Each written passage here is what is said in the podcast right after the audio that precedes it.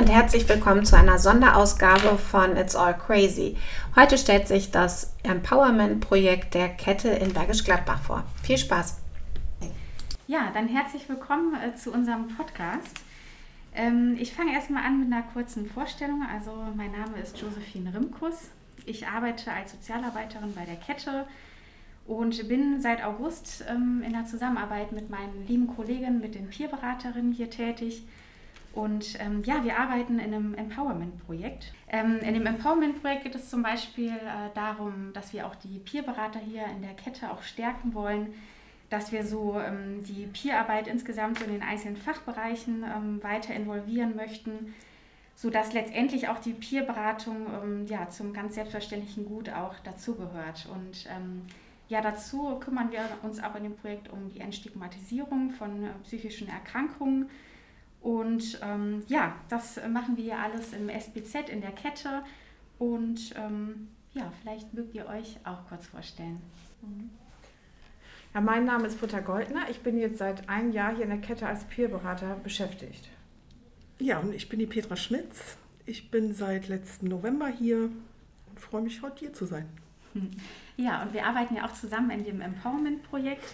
Ähm, was ja auch ganz schön ist, weil ich denke, dass auch ihr als Peerberater da auch eine ganz wichtige Funktion und Brücke auch schlagt, auch im Hinblick auf so Entstigmatisierung psychischer Erkrankungen. Aber heute wollen wir ja erstmal so darüber sprechen, was es überhaupt mit dem Beruf Peerberaterin Schrägstrich Genesungsbegleiter auf sich hat. Und ähm, genau, da werde ich euch ein paar Fragen dazu stellen. Ähm, los. Ja, Petra, ähm, was würdest du denn sagen, was ist denn genau überhaupt Peerberatung? Ja, also ein Peerberater oder eine Peerberaterin, das sind tatsächlich Experten aus Erfahrung. Also wir haben schon mal eine psychische Erkrankung durchlebt, haben damit gelernt umzugehen, haben einen stabilen Umgang damit gelernt und wir beraten und unterstützen jetzt andere Betroffene. Mhm. Okay, und welche Voraussetzungen müssen genau erfüllt sein, um Peerberater, Peerberaterin zu werden? Du hast gerade schon mal so ein bisschen angeschnitten. Ja, ja, ähm, also man muss auf jeden Fall eine psychiatrische Diagnose haben oder Psychiatrieerfahrung und zusätzlich eben die Ausbildung zum Peerberater gemacht haben. Ne? Mhm. Damit man seine Lebensgeschichte so ein bisschen reflektiert und guckt, was waren die Auslöser, was hat geholfen, wie schütze ich mich wieder davor, dass es nicht normal passiert. Mhm. Genau. Also wäre es auch empfehlenswert, wenn man nicht einfach nur, sag ich mal, die psychiatrische Diagnose hat, sondern auch ein bisschen Erfahrung damit. Also vielleicht auch über mehrere Jahre dass sich da so ein Erfahrungswissen auch angesammelt hat dann als Betroffene. Mhm. Und äh, wie war das bei dir, Petra? Wie war so dein persönlicher Werdegang zur Peerberaterin? Also um Peerberaterin zu werden, musste ich halt ja tatsächlich erstmal krank werden. ähm, ich habe zwei Suizidversuche hinter mir, eine diagnostizierte Depression. Ich hatte danach halt einen stationären Auf Klinikaufenthalt. Nach, dem, nach der Klinik kam dann für mich so die Therapeutensuche als ich dann den Therapeut gefunden habe, gab's erstmal, haben wir erstmal angefangen mit einer analytischen Einzeltherapie. Danach ging es dann weiter zur Gruppentherapie. Dann habe ich glücklicherweise auch äh, mich an die Kette gewendet.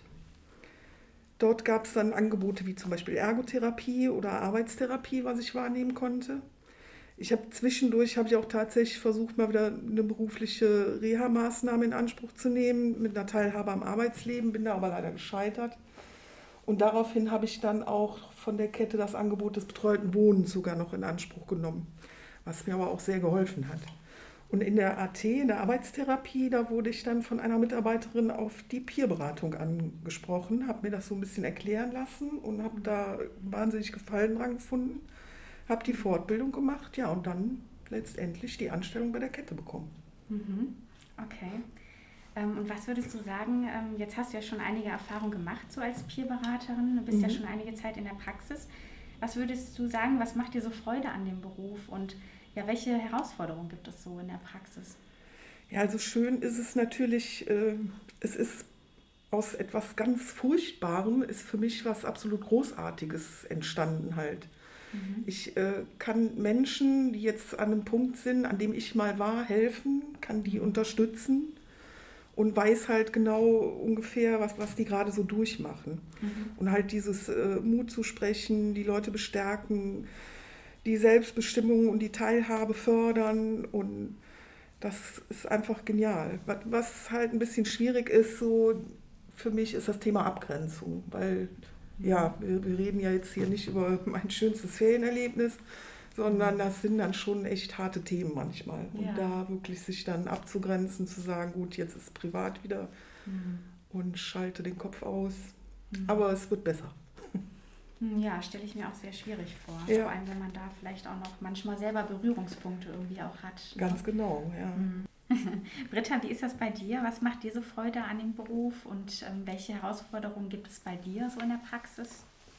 Ja, wir haben ja zum einen äh, machen wir Beratungsgespräche, zum anderen auch Gruppenangebote. Mhm. Ähm, bei den Beratungsgesprächen, also ich merke immer, wenn ich äh, mit jemandem jemanden gegenüber sitze und dann tun sich so Parallelen auf, ne? wo ich dann sage, so gefühlsmäßig zumindest. Wenn ich sage, so Mensch, das Gefühl kenne ich auch und ich habe das auch erlebt mhm. und dann, ähm, ja, vielleicht erzähle ich dann auch ein bisschen von mir und ich merke, für den anderen löst sich dann was. Ne? Und der äh, merkt dann, Mensch, den, den Weg kann ich auch gehen, den Schritt kann ich vielleicht auch gehen. Und wir hören auch häufig, dass jemand sagt, man, das ist doch was anderes, wenn man einem Peer gegenüber sitzt, als einer mhm. Fachkraft gegenüber sitzt. Ne? Ja. ja, das ist dann was, äh, ja, was dann gut, was dann gut ist. Ne? Und ich freue mich natürlich, wenn jemand, ja, wenn jemand traurig reinkommt, ist es nicht schön, aber wenn er dann wieder äh, froh nach Hause geht oder mit einem Lächeln auf dem Gesicht nach Hause geht und auch weiß, er kann sich immer wieder melden. Also es ist ja bei uns so, ähm, das ist ja nicht wie beim Arzt, dass man so lange einen Termin machen muss und der Arzt hat ja oft dann auch keine Zeit oder die Therapeuten, da hat man ja so lange Wartezeiten. Und bei uns ist ja ziemlich spontan, können wir uns, äh, können wir da beraten. So nach Bedarf. Dann. Genau, das, mhm. das gefällt mir gut. Ja, und dann hat sich das jetzt auch so ein bisschen aufgetan, hier so eine Spaziergruppe. ich gehe gerne mit, ähm, mit hier mit einer Gruppe spazieren. Wir machen Ausflüge nach Köln, gehen dann rein spazieren. Letztens waren wir auf dem LVR-Turm. Genau. Oder gucken uns hier Museen mal an. Oder mhm. wollen auch demnächst mal vielleicht mal weiter wegfahren. Und das ist, ja, es ist eine, eine gelöste Stimmung. Wir können ganz ja, einfach miteinander locker reden und das ist ja. schön. Also machst du auch viele Freizeitangebote, wo du dann auch viele Menschen erreichst, so aus der Kette. Ja, hauptsächlich mhm. mit, das mit der Spaziergruppe, genau. Ja. Mhm. Ja, also ich höre da so raus, dass ihr da auch so viel, so die Rolle so als, als Mutmacher und auch Hoffnungsträger für die Betroffenen dann habt, ne? Sicherlich vielleicht auch so ein Vertrauensvorschuss bei den Betroffenen, weil die direkt ähm, hören und wissen bei euch, da ist jemand, der hat auch Erfahrung. Ne? Da braucht man sich genau. gar nicht viel erklären ja. und fühlt man sich bestimmt schnell aufgehoben. Genau, gerade in Pausen, wenn wir dann zusammensitzen, Kaffee trinken, so nachdem wir eine Weile gelaufen sind, dann auf einmal kommen dann so Geschichten dann, die dann erzählt werden, ja. ganz unbefangen und das, ja, das mhm. ist gut. Ja, okay. Ähm, wie ist das denn so mit der eigenen Motivation für das Thema Peerberatung? Ähm, warum bist du Peerberaterin geworden?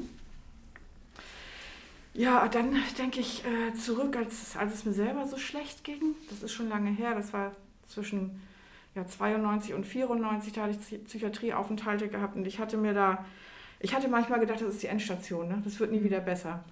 Und ähm, ja, und jetzt habe ich ja, ne, ich bin, es ist ja wieder besser geworden. Ich konnte jetzt die Peer-Ausbildung machen und ich möchte das eigentlich auch gerne so weitergeben. Ne? Ich möchte gerne anderen sagen, das ist jetzt eine Phase, wo man, wo man im Moment vielleicht drin ist, wo es einem so schlecht geht. Aber es wird auch wieder besser und wir sind eben, es ist auch ein Helferteam ja eigentlich drumherum. Ne? Mhm. Peerberater, sozialer Dienst, die dann auch äh, den unterstützen können. Mhm. Ist das quasi so deine Motivation so aus der eigenen Erfahrung herausgebrochen, dass du früher dir vielleicht auch jemanden gewünscht hättest in der Krise, der auch so Erfahrung genau. hat und dich da dann auch so berät? Also ich hätte mir das gewünscht, ne, wenn mhm. ich im Krankenhaus, wenn ich, wenn ich, da gewesen bin, dass da jemand kommt und mir sagen kann, nee, das ist hier keine Endstation, es geht weiter. Ja. ja. Mhm.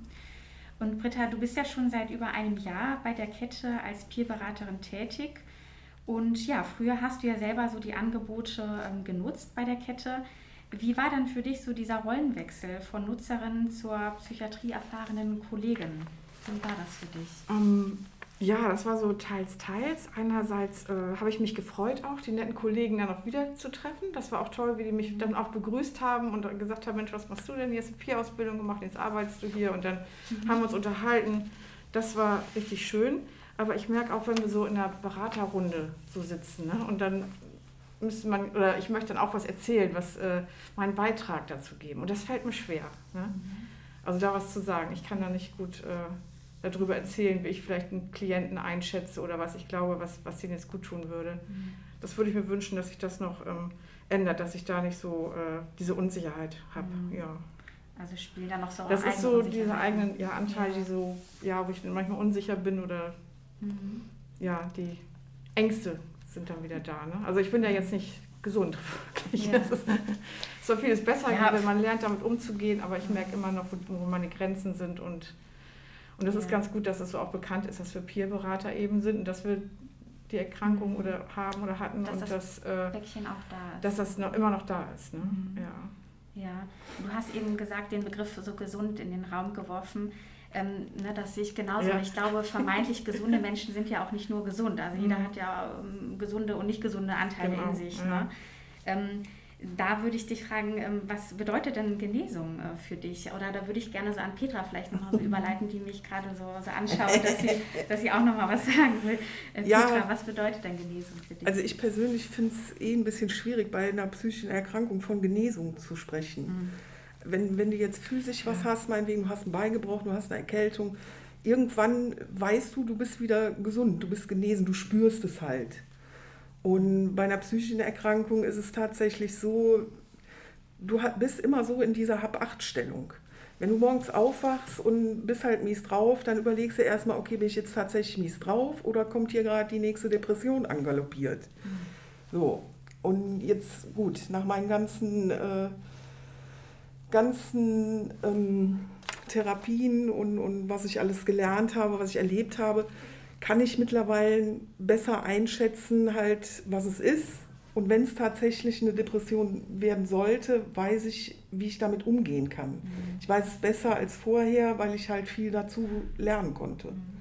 Heißt das, du hast so ein bisschen auch den Schrecken verloren vor dieser Depression, weil du einfach so mehr Umgangs-, ähm, ja, Bewältigungsmuster irgendwie erlernen konntest? Richtig, ganz mhm. Zum einen das Erlernte und zum anderen halt das Wissen darüber, äh, wo ich Hilfe bekomme, mhm. wenn ich es halt tatsächlich alleine nicht geregelt bekomme. Mhm. Okay. Also würdest du sagen, Genesung bedeutet für dich so auch so ein, so Umgang mit der, mit der Krankheit, so einen besseren Umgang? Absolut, ja. ja. Mhm. ja. Wie ist es bei dir, Britta? Ja, eigentlich, so wie Petra auch gesagt mhm. hat, ne, Umgang mit der Erkrankung, auf sich selber dann auch achten und auch diese Frühwarnzeichen haben wir das immer genannt. Ne? Wann könnte es wieder losgehen, dass es, äh, dass es einem schlechter geht, dass man darauf achtet. Ja, mhm, okay. Ähm, was hast du denn während deiner Krise und Genesung als hilfreich erlebt? Ja, was habe ich als hilfreich erlebt? Ähm, ich hatte, damals hatte ich am hilfreichsten war es tatsächlich, als ich damals hier in die Kette, in dieses sozialpsychiatrische Zentrum eben gekommen bin und ähm, dann einfach Freizeitangebote genutzt habe. Auch das, was ich jetzt gerne anbiete, das hat mir früher auch mit am meisten geholfen. Ne? Mhm. Einfach Ablenkung, schöne Sachen machen, mit anderen Leuten dann reden, die auch betroffen sind, diese, diese äh, Freizeitangebote machen, das hat mir am meisten geholfen. Natürlich auch Medikamente. Als ich in einer starken Krise war, habe ich viel Tischtennis in der Klinik gespielt. Das hat, mir, hat mich abgelenkt. Ja. Okay. Jetzt bist du Tischtennismeisterin. Wie ist es äh, bei dir, Petra? Was hast du so als hilfreich erlebt während deiner Krise und Genesung? Also was mir ganz stark in Erinnerung ist, gerade bei diesem ersten Klinikaufenthalt nach dem Suizidversuch, das waren tatsächlich äh, die Mitpatienten, die mir am meisten geholfen haben. Also so die Gespräche untereinander und das, das Erste, was ich in dieser Klinik wahrgenommen habe, war tatsächlich Lachen. Also es ist tatsächlich so, depressive Menschen, äh, die haben auch trotzdem noch Humor und die können auch noch lachen. Und das war in dem Moment war das für mich enorm wichtig. Mhm. Also so der Kontakt auch mit Mitpatienten zu sehen, da sind auch noch andere, die Ähnliches durchmachen. Richtig. Ähm, war das rückblickend auch vielleicht so ausschlaggebend für dich, auch so den Beruf Peerberaterin auch zu wählen? Ja, so? absolut. Weil in meinen Augen waren diese Leute, waren eigentlich schon Peerberater, ohne dass sie eine Fortbildung oder irgendwas gemacht hätten. Mhm. Aber im Grunde war es genau das, war der ausschlaggebende Punkt so. Mhm. Das hat mir geholfen und ich bin überzeugt, das wird auch anderen helfen. Deswegen, ja. ich werde Peerberaterin. Ja, schön, dass du das gemacht hast ja. und das ausleben kannst. Ähm, was würdest du denn so den sozialpsychiatrisch Tätigen gern so mit auf den Weg geben? Also ich würde tatsächlich sagen, setzt mehr auf die Peerberater. Also wir sind, sind ja auch durchaus bereit, zu den Fachkräften zu gehen und uns zu, und denen zu erklären, was wir machen. Die können sich gerne informieren weil ich denke mir, so eine Zusammenarbeit zwischen Fachkräften und Peerberater, das, das wäre die beste Ergänzung, um halt den Ratsuchenden bestmöglich helfen zu können. Weil wir Peerberater sind ja nun mal diejenigen, die quasi in den Schuhen von den Ratsuchenden schon gegangen sind. Wir wissen, wovon die reden, wir, wir haben die gleichen Empfindungen. Es ist eine Sache von Empathie, die wir hier aufbringen und ich denke mal, das wäre wirklich eine gute Sache, wenn wir da enger zusammenarbeiten könnten, auch mit den Fachkräften. Ja, sehe ich auch so. Es ist eigentlich ein Gewinn für alle Beteiligten und vor allem für die Ratsuchenden, ne? um, um die es ja geht absolut. Absolut. Ja, die Fachkräfte sind ja auf, auf ihrem Gebiet, sind die Experte, die sind studiert und, und, und. Aber wir sind halt gleiche Wege gegangen oder zumindest ähnliche Wege mit den Ratsuchenden. Ja. Wie siehst du das, Britta? Hast du da noch was hinzuzufügen? Was würdest du den ja. sozialpsychiatrisch Tätigen auf den Weg geben? Also was mir auch so einfällt, ist nochmal so, wenn, ähm, wenn die Leute in der Klinik waren und dann entlassen werden und dann auf einmal wieder so nach Hause kommen. Ne? Und dann müssen sie erstmal neue Struktur lernen und erstmal damit klarkommen, dass sie jetzt wieder vielleicht auch so viel Zeit haben. Mhm. Und da würde ich mir wünschen, dass wir vielleicht in so einem Entlassmanagement damit eingebunden sind. Ne? Dass wir die Leute dann ein Stück weit begleiten können, wieder zu Hause anzukommen. Mhm. In der Klinik schon ein Stück begleiten, kurz bevor die entlassen werden, dann zu Hause noch. Ja. Und dann vielleicht auch anbinden hier an äh, sozialpsychiatrische Dienste, hier an die Kette vielleicht oder andere Möglichkeiten, die es noch so gibt. Ja, das wäre auf jeden Fall eine gute Idee, ne? wenn ja. die Menschen nicht so alleine dastehen, ja. wenn sie dann aus der Psychiatrie entlassen werden. Absolut. Ja, okay. Ja, ähm, dann sind wir eigentlich auch schon mit unserem Interview durch. ähm, ich fand, es war sehr interessant. Also für mich war es sehr spannend, auch nochmal von euch zu hören, so aus der Praxis ähm, über euren Beruf, ähm, wie ihr das auch so empfindet, was auch Herausforderungen manchmal sein können. Und ähm, ja, weiterhin alles Gute, bleibt positiv, außer beim Corona-Test. Dankeschön. Ja, danke an die ja, Zuhörer. Danke. Ja, vielen Dank. Ja, herzlichen Dank für diesen Einblick in euer spannendes Empowerment-Projekt. Ich würde mich sehr freuen, wenn wir äh, vielleicht in weiteren Folgen noch ein bisschen mehr dazu hören werden. Ansonsten jetzt erstmal allen einen schönen Tag und genießt die Sonne. Tschüss.